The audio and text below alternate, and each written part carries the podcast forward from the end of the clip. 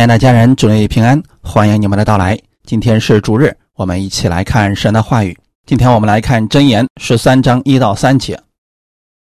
我们分享的题目叫“智慧人听从训诲，谨守口舌”。一起先来读一下这段经文：箴言十三章一到三节。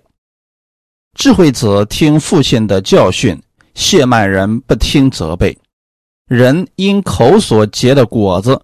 必享美福，奸诈人必遭强暴。谨守口的得保生命，大张嘴的必致败亡。阿门。先来做一个祷告。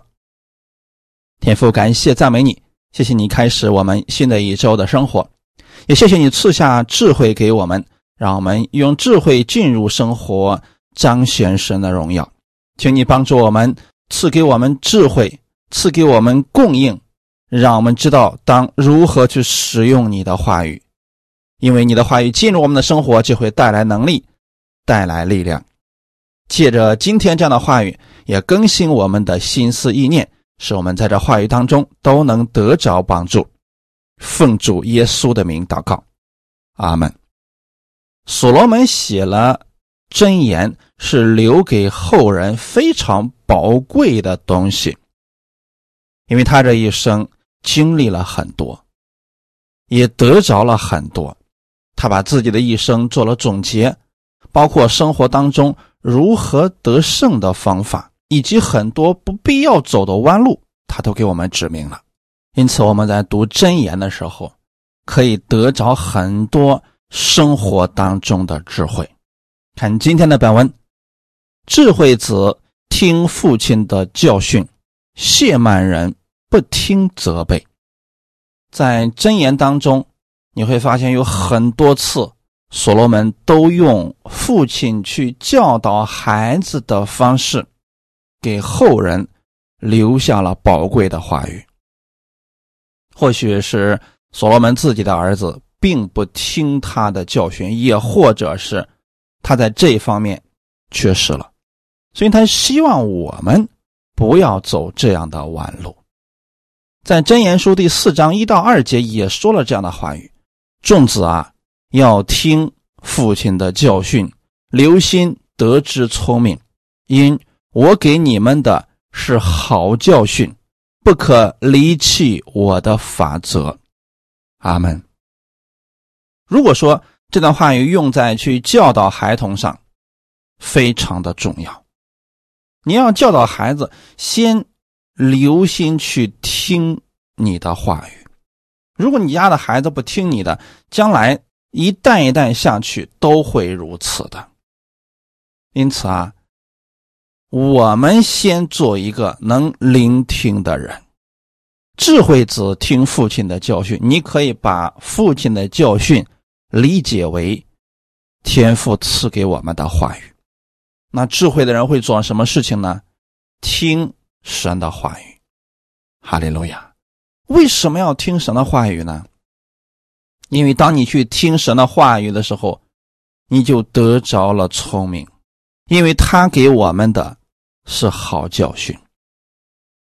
他造了这个世界，他知道怎么样在这个世界当中得胜。我们人一出生，每个人一生的道路是不一样的。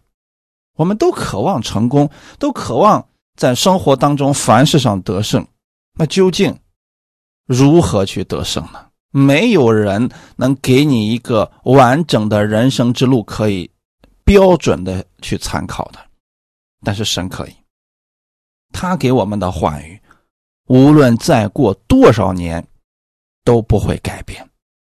况且还有圣灵在我们里面引导我们去生活。首先，我们要做的就是听从教训，这是智慧人必须有的基本条件呀。一个人想得着智慧，又不听从别人，你是得不着的。听从神的教训，就会在这个地上蒙福。我们先来看一下旧约神对以色列百姓的教训。因为说起这个事情呢，我们从世上是可以看出来的，犹太人非常聪明，无论是在做生意方面、教导孩童方面，很多值得我们去借鉴的部分。那为什么他们会如此的聪明呢？因为他们有神的话语可以去遵从，并不是所有的犹太人都是乐意去听从神的话语而行的，但是有大部分的犹太人，他们这么去做了，他们在生活当中蒙福了，他们得着了许许多多神的祝福。我们来看《生命记》十一章十三到二十一节：你们若留意听从我今日所吩咐的诫命，爱耶和华你们的神，尽心尽性侍奉他，他必按时降秋雨春雨在你们的地上，使你们可以收藏五谷新酒和油，也必使你们吃得饱足，并使田野。为你的牲畜长草，你们要谨慎，免得心中受迷惑，就偏离正路，去侍奉敬拜别神。耶和华的怒气向你们发作，就是天闭塞不下雨，地也不出产，使你们在耶和华所赐给你们的美地上速速灭亡。你们要将这话存在心内。留在意中，记在手上为记号，戴在额上为经文，也要教训你们的儿女。无论坐在家里，行在路上，躺下起来，都要谈论。又要写在房屋的门框上，并城门上，使你们和你们子孙的日子，在耶和华向你们列祖启示应许给你们的地上得以增多。如天覆地的日子那样多，阿门。当神节选了以色列百姓，那是希望他们得着生命，并且在地上蒙福，成为万民的祝福。如何才能够得着实实在在的福分呢？这是很多信徒都渴望得着的部分。有些人确实信主了。甚至有些人信主很多年，但生活当中，他们似乎从来没有经历过神，在处理事情的时候，还是依然的经历许多的失败。失败多了以后，他开始怀疑神，你为什么不帮助我？我都相信你了，为什么我的生活还是如此的糟糕呢？可能其中的一个原因就是，你缺少智慧。这不是一个贬义词啊！我们每一个人都需要智慧，啊，们每一天都是需要的。这个并不是定罪于你们，使我们每一个人每一天都需要去领受的。哈利路亚，你昨天有智慧，不代表今天昨天的智慧还可以使用的。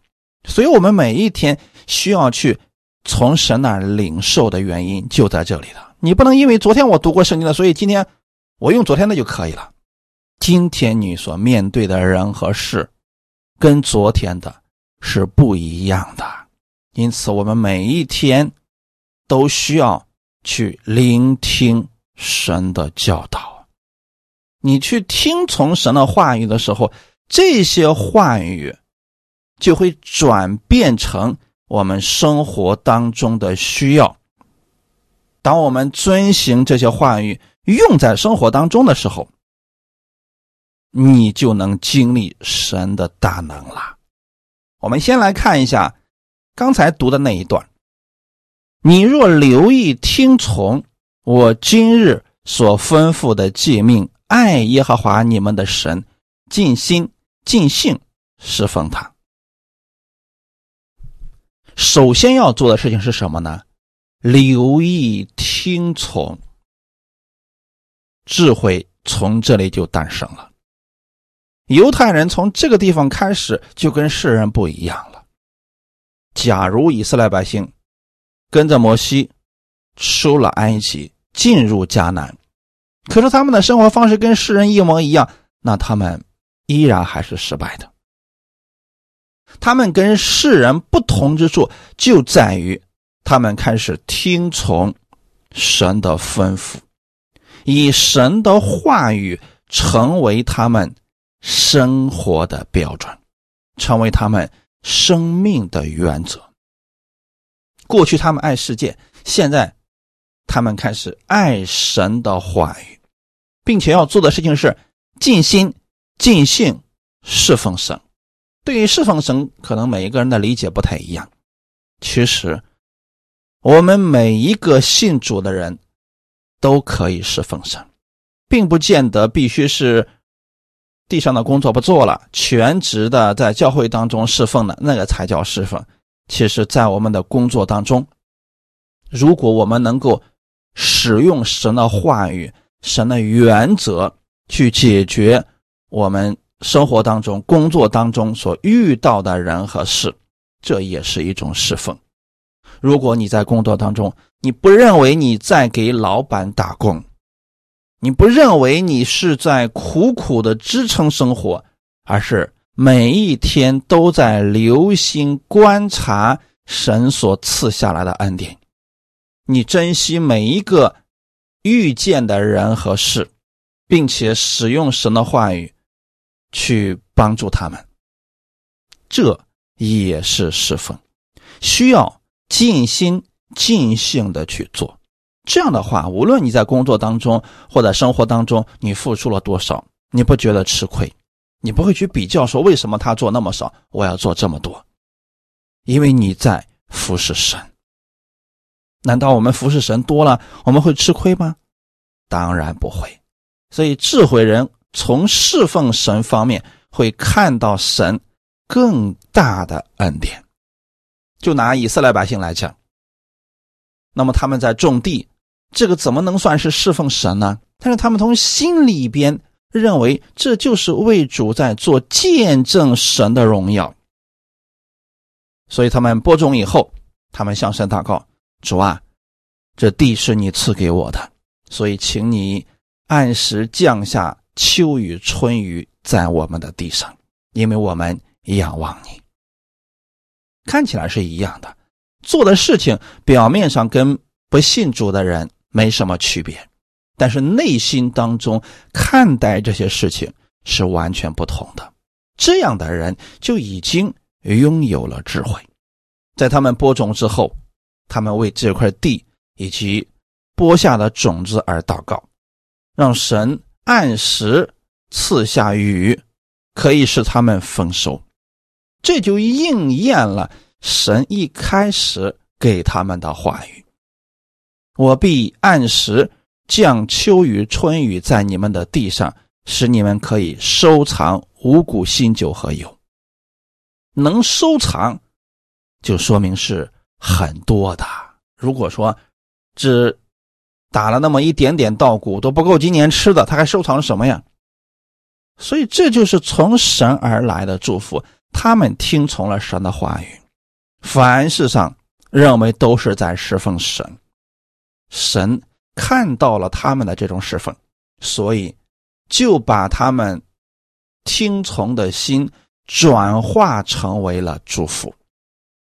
实实在在的，他们能看到的祝福就是。丰收了五谷新酒和油。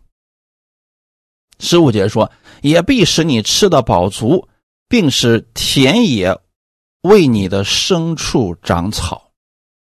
不仅仅是吃而已，还要吃的饱足，并且他家里所养的牲畜，也就是他所做的产业，今天包括你的生意、你的家人等等。这都算是你的产业，他们也会蒙到神的祝福。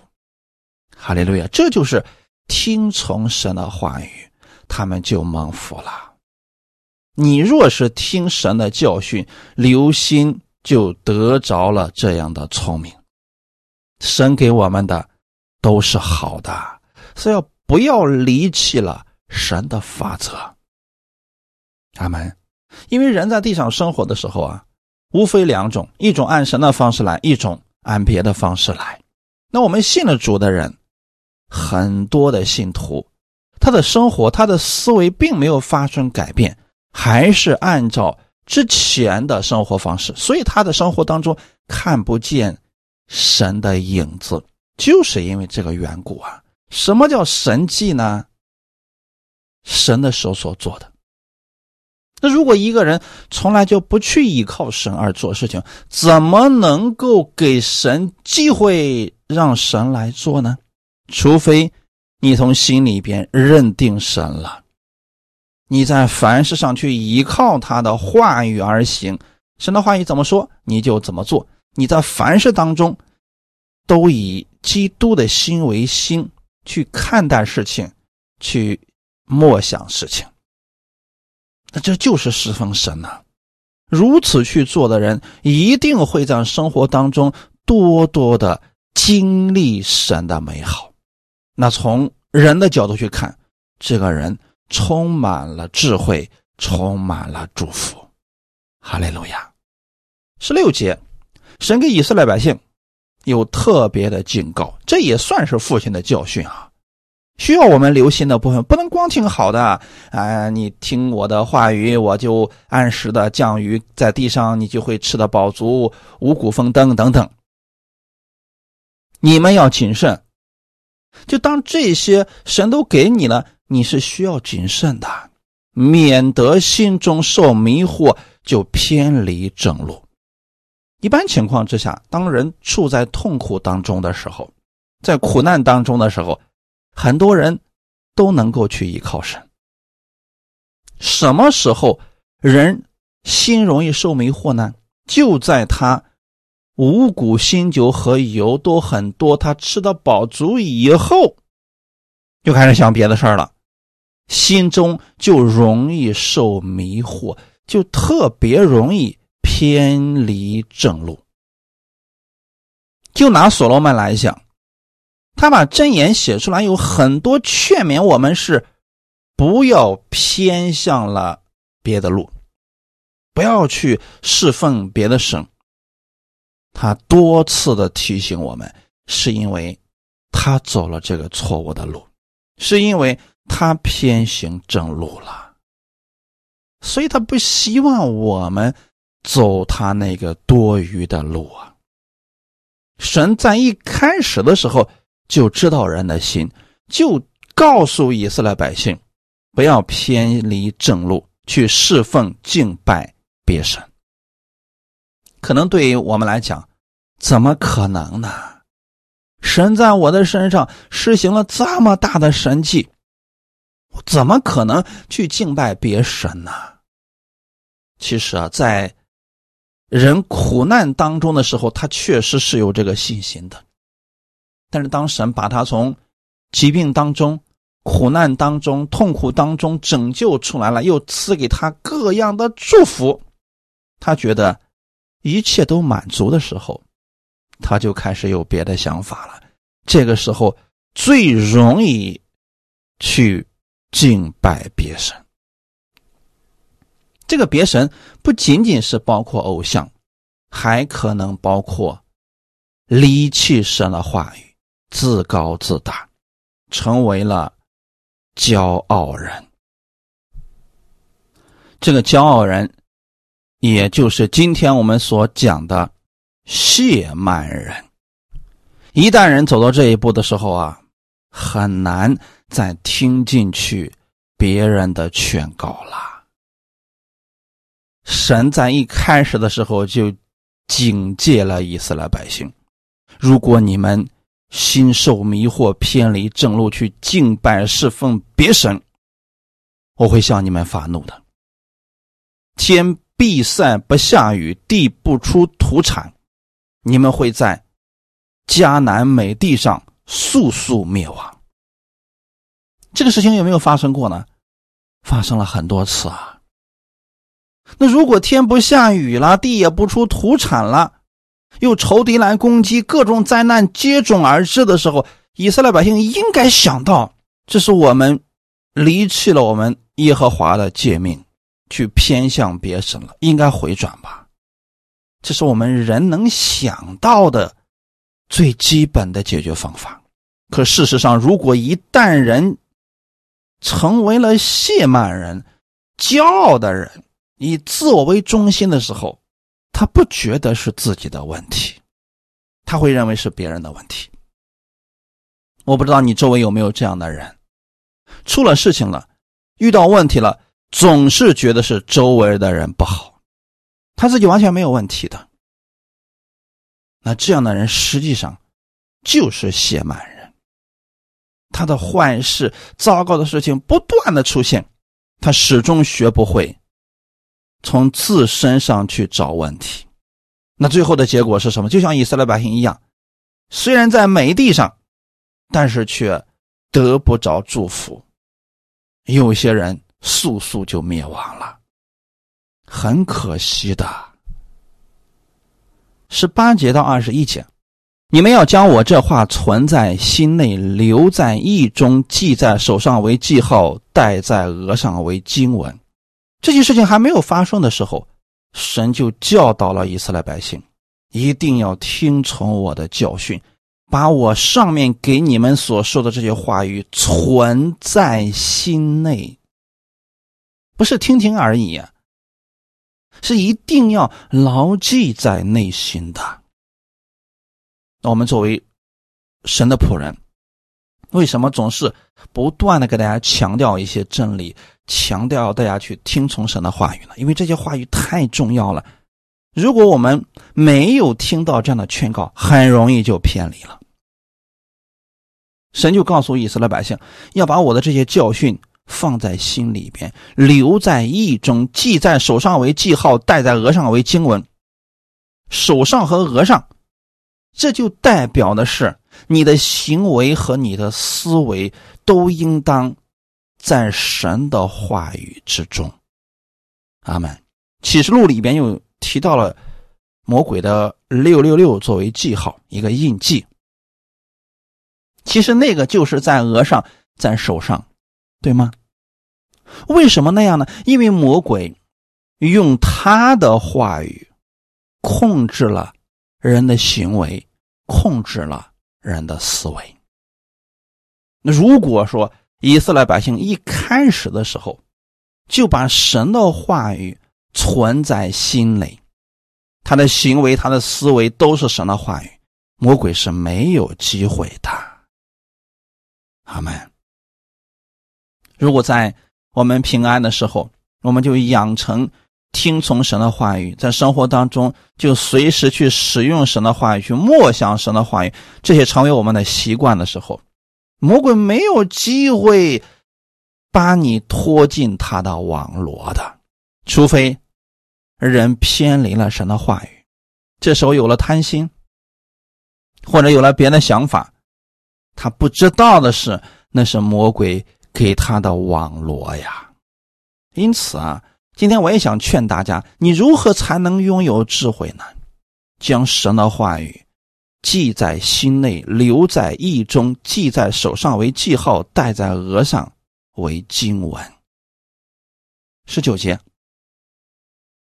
也要教训你们的儿女，无论坐在家里、行在路上、躺下起来，都要谈论。我跟我们自家的孩子，总要有一些事情要谈论的吧？我不知道你们跟你自家的孩子谈论的是什么呢？如果你们谈论神的真理，那么孩子从小便拥有属天的智慧。你看这里说的是。无论是坐在家里、行在路上、躺下起来，都要谈论。话其实非常简单的嘛，任何时间、任何地点，都要去谈论神的话语。当然，这里谈论不是那种古板的神的话语说啊什么什么，不是这样的，就是把神的话语灵活运用去交流。你甚至说，在交流的时候可以不提到神的名字，但是你表达的意思、你使用的原则，都是神的法则。这就是我们谈论的方式啊！有好些人一开口，感谢神，经常说什么什么什么，那是古板的使用神的话语，不见得他会使用啊。而真正的是什么呢？你把这句话语真的在内心当中掌握了，所以你把这个话语跟别人交流的时候，别人可能没有听出这是圣经上的话，但是你已经把意思表达出来了。这是我希望大家传福音的时候多用的方法。可不能总是给别人讲啊，信耶稣上天堂，不信耶稣下地狱，谁愿意听这些呀？这些吓不了他们的。如果他们生活当中遇到问题了，你用神的智慧帮他们解决了，这就是你灵活的使用了神的话语。比如说，你现在作为某一种生意，但是你不知道究竟怎么样该开展这样的业务，那你去读神的话语的时候。就把这段话语用在你当下的生意当中。主要我究竟该怎么做呢？请你赐给我当下所需要的智慧。所以，当你在不断的默想的时候，神就会给你一些灵光一闪，或者给你一些方法。这就是你将神的话语灵活运用了，在世人这就称之为智慧。又要写在。房屋的门框上，并城门上。房屋的门框是指你的家里边，也就是说，让神的话语、神的教导在你的家中居首位。好些人的家里边常年征战，就是因为他们讨论的事情就是属实的事情，做事的原则是属实的原则，坑蒙拐骗、偷各种方式都用尽，在家人身上也用这些东西。那你想，这个家里边他能不混乱吗？城门是指这个城里边的人，他进城门的时候看到神的话语。如果一个城里的人都按照真理而行，那这个城里的人是何等蒙福呀！大家有没有想过呢？将来我们所去的天国就是这样的，所有的人都按照神的话语去行，所以那是一个极其蒙福的地方。哈利路亚。使你们和你们子孙的日子，在耶和华向你们列祖启示应许给他们的地上得以增多，如天覆地的日子那样多。如果你愿意这样去聆听神的话语，听从神的话语的话，你以及你们的子孙后裔在世的日子，实在是太蒙福了。刚刚给大家讲的，那是旧约之下神对以色列百姓的祝福。更何况今天我们不在旧约之下，我们在新约恩典之下呢。若是你去依靠耶稣基督的话语而行，你何等蒙福呀！比以色列百姓更蒙福。阿门。如果你不知道，以色列百姓何等蒙福！你去看看世界上的犹太人，他们对这个世界做了多少贡献？他们现在都处在什么样位置上去生活？你就明白他们经历了多少神的祝福了。不能光是口头上喊着信主，不能将神的话语用在生活当中，这样的很有可能就变成了口号，对生活无益。喊的久了，你自己内心都会怀疑神的。不如将这些话语转变成为供应和力量，让它改变我们的生命，改变我们的生活。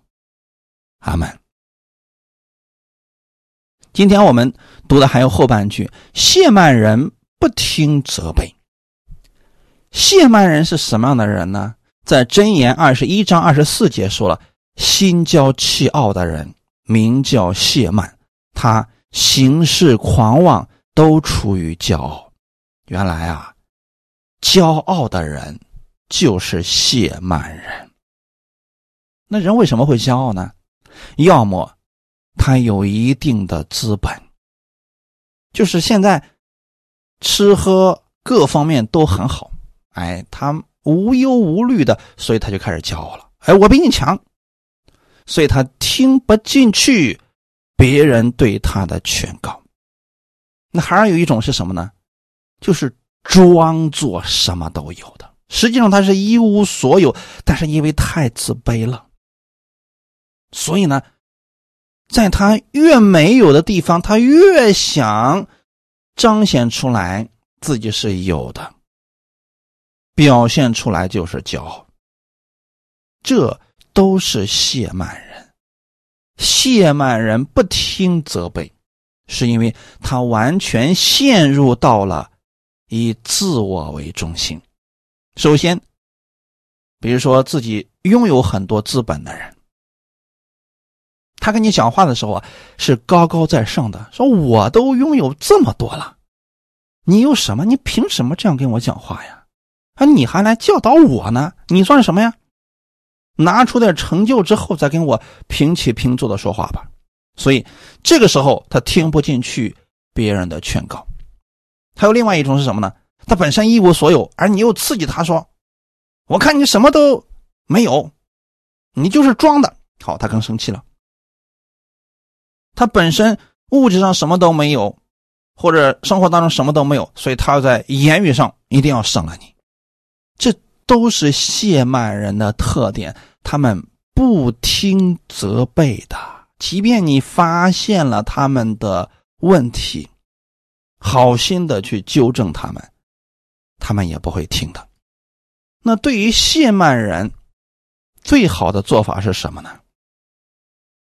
不要去责备他们，远离他们就可以了。因为你说了，他会恨你的。箴言九章七到九节，只斥谢曼人的必受辱骂，责备恶人的必被玷污。不要责备谢曼人，恐怕他恨你；要责备智慧人。他必爱你，教导智慧人，他就越发有智慧；只是一人，他就增长学问。阿门。这都是我们生活当中的智慧啊！你指出了谢曼人的问题，你责备他了，他会辱骂你的。你责备作恶人的问题了，他一定会朝你的身上泼脏水的。所以，最智慧的做法就是不要责备谢满人，因为什么呢？他听不进去，他会理解成另外一种意思，他会觉得你是在定罪他，他会觉得你看不起他。他会恨你的，所以不要责备谢满人。就当一个人口出狂言，经常夸我怎么样怎么样的时候，对于这样的人，不要去责备他。你可以好心的提出你的观点，但如果他马上就反驳你，请不要再说了，立即离开就是最智慧的做法。阿门。那，你说我们看到弟兄姊妹出现问题了，难道我们就不管吗？比如说，我们看到弟兄走错了路，或者即将掉进敌人的坑里的时候，怎么办呢？我想告诉大家的是，不能视而不见，肯定是要劝说的呀。但是你劝了之后，要看他们的反应，你要分辨出来他到底是。智慧人还是谢曼人？如果你跟他提出来了，他听了之后说：“呀，你说这个说的非常的正确啊，太感谢你了。”哎，这个时候你就可以继续告诉他，应当避免的事情是什么。如果你看到了他的问题，你好心的给他指出来，他说：“行了，我知道了，不要再说了。”那你就千万。不要再说了，已经分辨出来，他就属于谢曼人。因为其实我们人和人之间的交流啊，就是这个样子的呀。任何在世上的人，没有完全人，我们肯定会犯一些错误，或者有些事情我们是不知道的。别人给我们指出来的时候，我们首先留心去听。我不希望大家成为。谢满人，因为你信了耶稣了，你就要承认耶稣是你的主，要相信神的真理，就是在教导我们，在不断的调整我们的思维和行为。那别人说出来的时候，不管是好听的还是不好听的，你若是智慧人，先留心去听，然后回来对照一下自己。若是没有这个问题，那。不要去责备别人，不要去恨别人。别人能说出来，就说明真的，不管出于什么目的吧，总是想告诉你，希望你改正的。阿门。所以这是艺人当有的智慧。哈利路亚。先学会聆听神的话语，学会了聆听，你才能够领受啊。其次呢？学会去聆听那些关心你的人，学会了聆听，你才能改正啊！感谢主，这样会让我们的智慧越来越多的。你去指出别人的问题的时候，也应当如此。我们只教导智慧人，把真理只给愿意听的人。若是你看到弟兄走错了路，或者很快就要掉进敌人的网络，要去劝说。如果说对方听不进去，请不要再说了。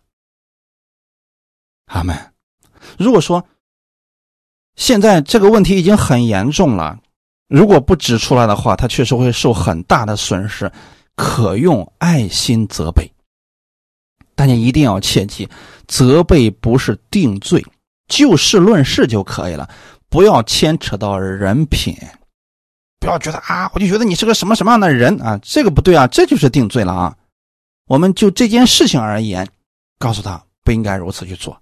所以责备不是定罪，更不是贬低，乃是出于爱心的劝勉，使其回转方向。如果你到了这一步了，他反过来侮辱你，那就不要再说了。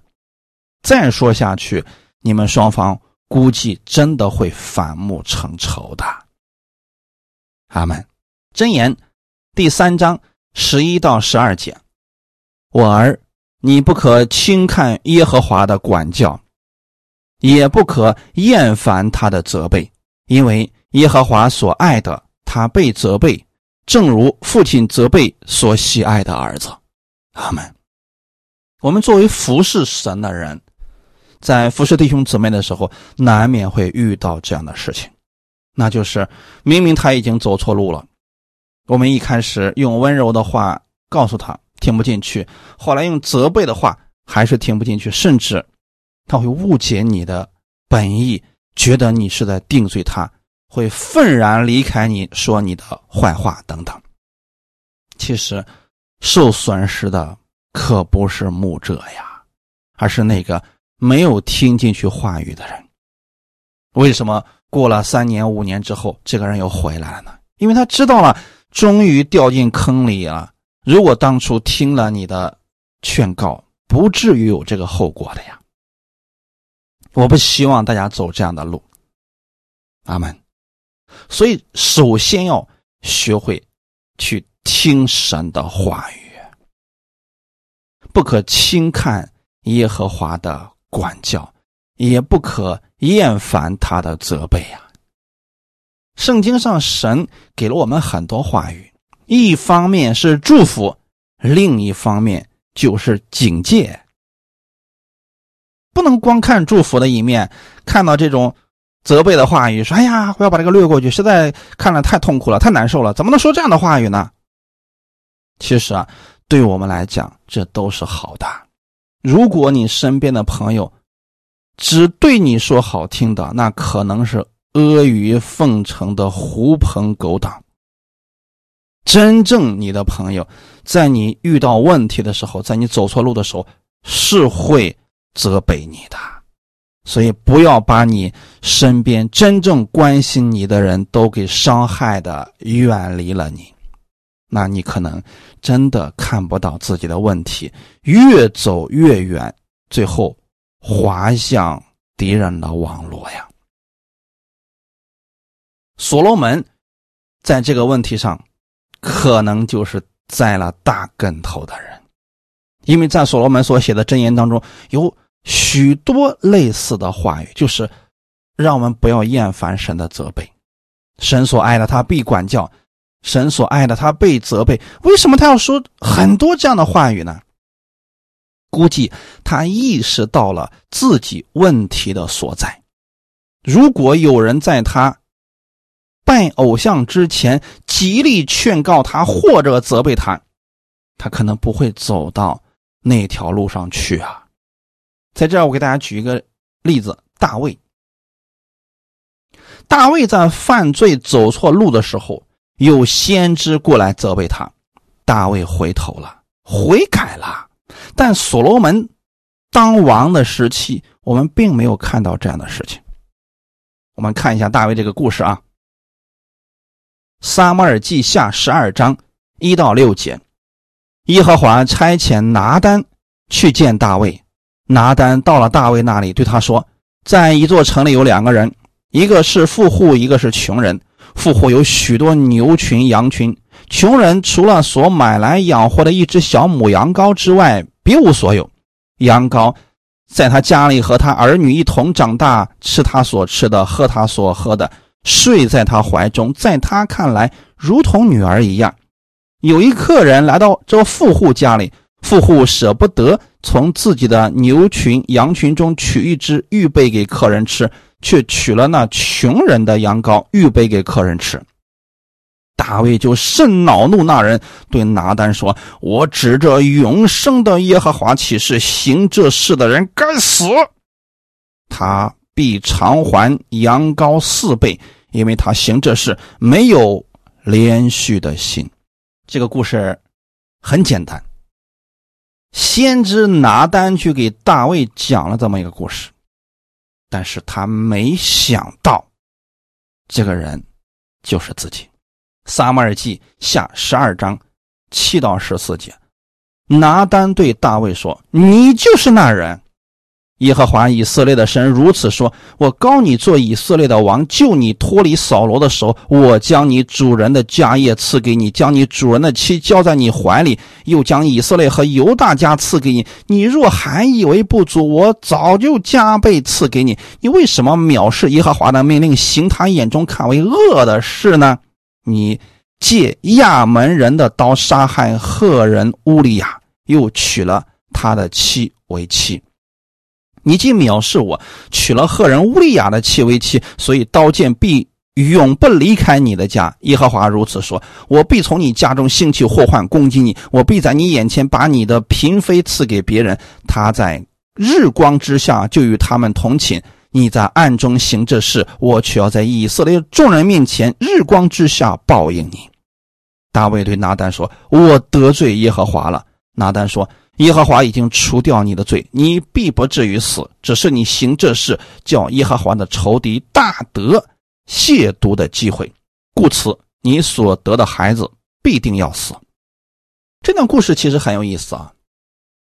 你们读过《撒母耳上下》就知道，这中间发生一个事情，就是大卫啊当王以后啊，他那周边的国家征战不断。而大卫呢，当时啊，呃，当王可能挺享受当王的那个过程的。有一天吧，就一直睡到下午黄昏的时候才起来了。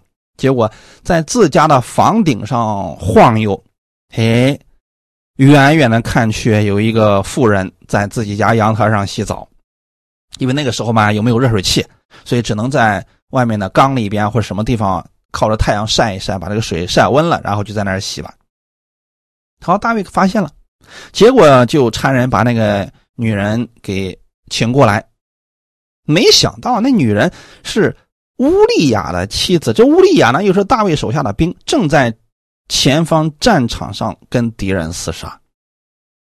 哎，结果呢，大卫啊就跟赫人乌利亚的妻子啊就同房了，这女人还怀孕了。这下大卫一听，这个怎么办呢？他就把。乌利亚从战场上招回来，希望啊，乌利亚回去之后替他顶了这个锅。没想到啊，这乌利亚非常的正直，还死活就不回家。大卫呢，把他灌醉了，他都不回家。后来大卫就问说：“你为什么不回去？”他说：“你看，我的士兵和我的同袍都在战场上厮杀，我怎么能回去跟我的妻子同房呢？所以我不回去。”大卫一看劝不动这个人啊，所以就使出了一个恶毒的计。他写信交给乌利亚，这乌利亚就把这个信啊交给了他的长官。没想到这个信里面写的是什么呢？你让乌利亚到战场上。凶恶之地，然后你们都撤出来，是他被杀，事情真的就这么发生了。所以乌利亚很冤枉呀，他心中正直又没有做错事情，他也不知道自己带来那封信竟然是王要杀他的信，他临死估计都不知道自己是为什么而死的。他这个事儿呢，大卫做了，并且呢，在乌利亚死了以后啊，大卫就把人家的妻子娶过来，成为了自己的妻子。就这个事儿啊，做的简直是天衣无缝。可惜神知道了，所以先知拿单就去责备了大卫：“你做这个事情错了，所以神要惩罚你。”大卫在听到先知拿单说这样的话以后啊，立马就悔改了。你想想看，谁敢跟王说这样的话呀？先知是可以的，因为先知代表的是神，他可以对王劝告的，甚至可以责备王的。大卫知道这一点，所以大卫虽然犯了错，但是先知告诉他以后，他立马就悔改了。我们发现了没有？神知道我们在世上的时候会有软弱，会遇到诱惑，甚至会掉进敌人的网络。但是若听从神的训诲，悔改转向神，这就是智慧人。而骄傲的人会沿着错误的路继续行进，完全听不进去别人的劝告，直到死亡。所罗门在他当王期间，你发现了没有？没有先知曾经指出他的问题。可能他自己觉得自己太有智慧了，完全不把先知的话当回事儿。他死了以后，那些先知才冒出来，继续的服侍。这些剩下的百姓，所以弟兄姊妹一定不要成为谢曼人，这样话让我们完全听不进去别人的话语，真的会走向死亡之地的。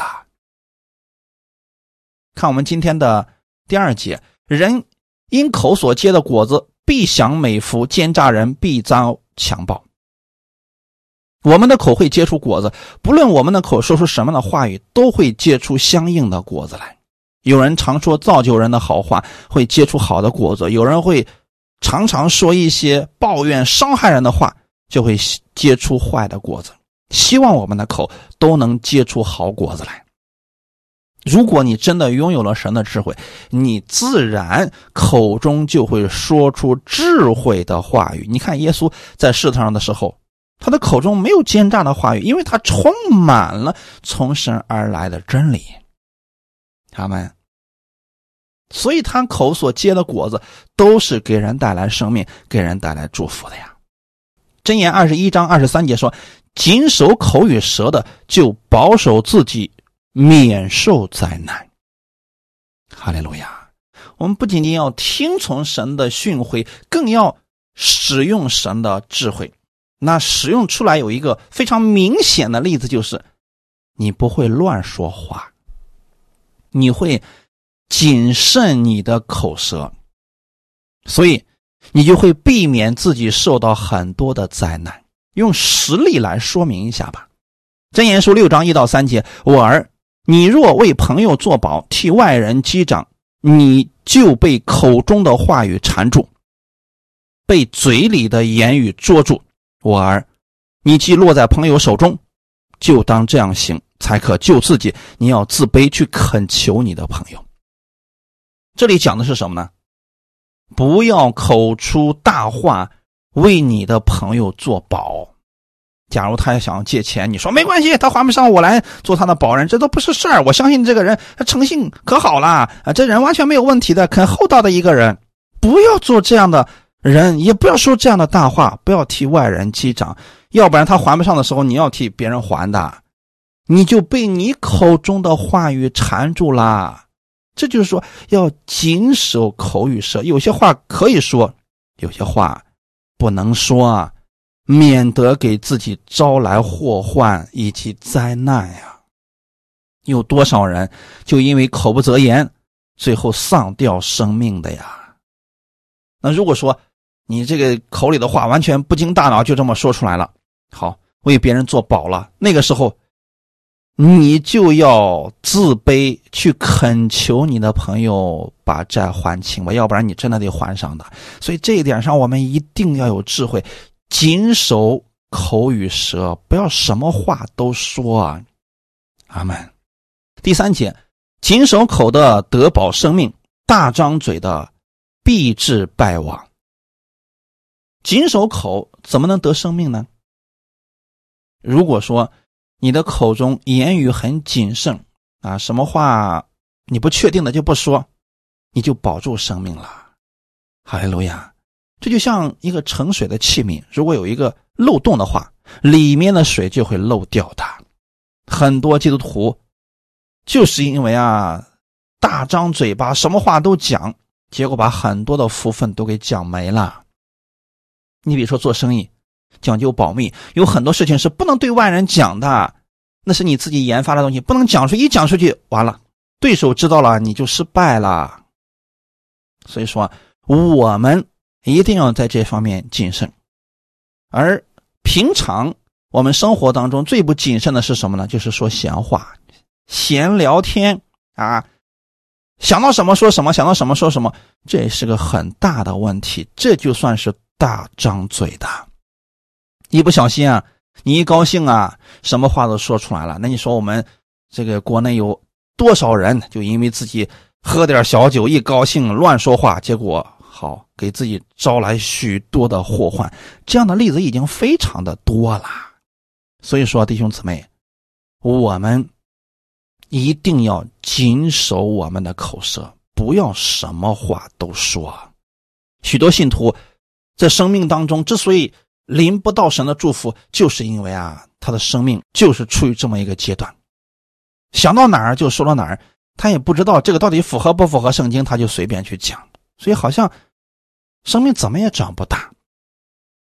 真正有智慧的人会禁止他的口，把守他的嘴。你想想看啊，如果一个人都管不住自己的嘴，我怎么敢把我的事情告诉你呀？特别是复试人员。当别人把他的事情告诉我的时候，他是希望我能为他保密。如果他刚刚一告诉我，整个全世界都知道了，下回他绝对不会再告诉你了。那你还怎么服侍呀？人与人之间的交往，这是非常关键的一点，不要做张大嘴的人，那样会让自己败亡的。阿门。雅各书三章五到六节，这样舌头在白体中。也是最小的，却能说大话。看呐，最小的火能点着最大的树林。舌头就是火，在我们白体中，舌头是个罪恶的世界，能污秽全身，也能把生命的轮子点起来，并且是从地狱里点着的。大张嘴的，在希伯来语里面的意思就是嘴一直都是张开的，那就是他这个嘴啊，就天天在那说，不是说这个就是说那个，不是说这事就是说那事。这个人的嘴巴是往来传舌，谁家一点小秘密他都能跟你说出去。遇到这样的人，不可与他结交。你不告诉他了，他看见了他都说，更何况你告诉他点他联想一点往出说，那不就更糟糕了吗？所以，真正有智慧的人，听从神的话语，记在心中，给出去的是神的真理，而不是闲话或者。各式各样的小道消息，我们在这方面一定要谨慎自己。阿门。箴言十章十九节就说过：“多言多语，难免有过；禁止嘴唇，就是有智慧。”阿门。不要做一个多言多语的人，就是任何时候人群当中，你看到他的嘴总是在说，不是说这个，就是说那，总有说不完的话。这样的人难免给别人留下把柄，禁止嘴唇，才是有智慧的。阿门。箴言书十四章二十三节：诸般勤劳都有益处，嘴上多言乃至穷乏。那既然要谨慎我们的口舌，那我们要做什么事情呢？多去做事情吧。诸般勤劳，就是说勤恳的去工作，比你多说话要强太多了。多多的去帮助别人，比你夸自己强的太多了。你有没有发现箴言当中，所罗门给了我们很多这样的例子呢？就是不希望我们的口大张嘴，到处去说，与其多说，不如去勤劳的做事情。因为更多的时候，人看的不是你怎么说，而是看你是做的是什么。这样的人，我们才判断他到底值不值得相交啊！哈利路亚。最后，我们看段经文，《以弗所书》四章二十九到三十节：污秽的言语一句不可出口，只要随时说造就人的好话，叫听见的人得益处。不要叫神的圣灵担忧，你们原是受了他的印记。等候得赎的日子来到，阿门。今天我们给大家主要分享的就是智慧人是听从训诲、谨守口舌的。我们从神领受的时候，要先学会聆听，不要着急着去说，要先学会聆听。